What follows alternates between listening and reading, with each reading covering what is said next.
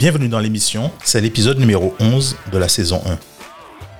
Je suis Dominique Sizam et vous êtes dans Astuces de Pro, où on découvre les astuces et secrets de personnes fascinantes auxquelles vous n'avez peut-être jamais pensé. Parfois, nous avons des discussions avec des scientifiques, des entrepreneurs, des psychologues, des sportifs, des artistes. Chaque épisode vous apporte une astuce pratique que vous pouvez utiliser pour mieux tirer parti de la société qui vous entoure, devenir un meilleur penseur et améliorer votre situation professionnelle et personnelle. Aujourd'hui, on va parler de comment se vendre quand on a peu d'expérience.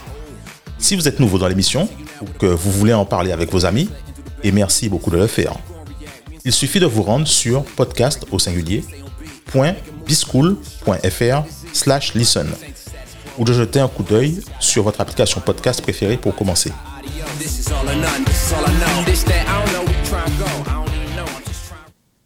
Alors, comment vendre votre entreprise ou vos services sans avoir beaucoup d'expérience?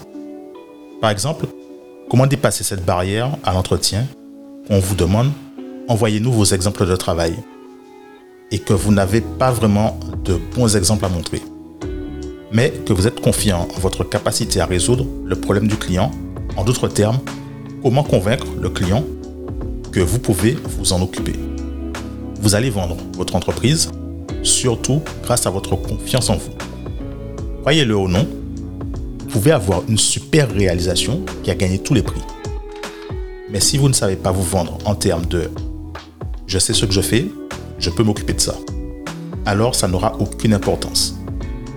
Vous êtes un producteur un représentant commercial, un agent commercial. Vous ne faites pas le travail. Vous ne faites rien du tout. Mais ce que vous faites, c'est que vous gérez la relation entre le client et la personne qui peut faire le boulot. En tant que chef d'entreprise, vous n'êtes pas si différent. Par exemple, j'ai ouvert mes logiciels de programmation l'autre jour et j'étais un peu rouillé. Je ne les avais pas ouverts depuis un moment. Et ça commence à me revenir. Mais ce n'est pas ce que je vends. Ce que je vends, c'est que je résous les problèmes. Je suis un créateur d'entreprise. Venez me voir avec vos problèmes. Je vous aiderai à les résoudre d'une manière qui a du sens selon l'objectif que vous essayez d'atteindre et ses paramètres. C'est donc ce que je vends. Je vends une confiance et une assurance. Je vous garantis que le travail sera fait et en fonction de mon expérience et de ma confiance, les clients décideront si je peux le faire ou pas. Donc vous n'avez pas besoin d'avoir des réalisations parce que plus tard, si je pars de mon entreprise pour une raison quelconque, je vends tous les actifs de l'entreprise y compris le book de mes réalisations, je serai toujours en mesure de trouver d'autres projets à réaliser. Parce que je vends qui je suis et ce que je peux faire, pas la réalisation. Donc l'erreur numéro 1 est de vendre le portfolio. L'erreur numéro 2 est de vendre le process. Ce que vous devriez vendre, c'est les personnes, la main-d'œuvre. Eh bien, c'est la fin de l'épisode d'aujourd'hui.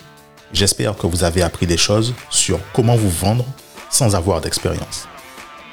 Il me semble que le détail le plus important à emporter est que c'est votre confiance en vous qui détermine le résultat de l'entretien.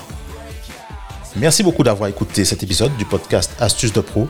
Si vous avez aimé cet épisode ou si vous pensez qu'il pourrait être utile à quelqu'un d'autre, laissez un commentaire sur podchaser.com. Les transcriptions de l'épisode sont aussi dans les notes de l'émission. Et si vous avez des questions, faites-le moi savoir sur Twitter à Dominique Sizam. Et rappelez-vous, le monde de l'entreprise et des affaires ne doit pas être difficile. Il suffit de savoir quoi faire et quand le faire. L'émission est créée en partenariat avec le studio Helios. Le prix de l'émission, vous vous demandez? C'est simple. Partagez-la avec vos amis quand vous trouvez quelque chose utile ou intéressant. Si vous connaissez quelqu'un qui débute dans son activité, Merci de partager l'épisode avec lui. Le plus grand compliment que vous puissiez me faire est de faire découvrir cette émission à ceux qui sont importants pour vous. Et entre-temps, n'hésitez pas à appliquer des astuces et conseils afin de tirer pleinement profit de l'émission. Et on se voit la prochaine fois.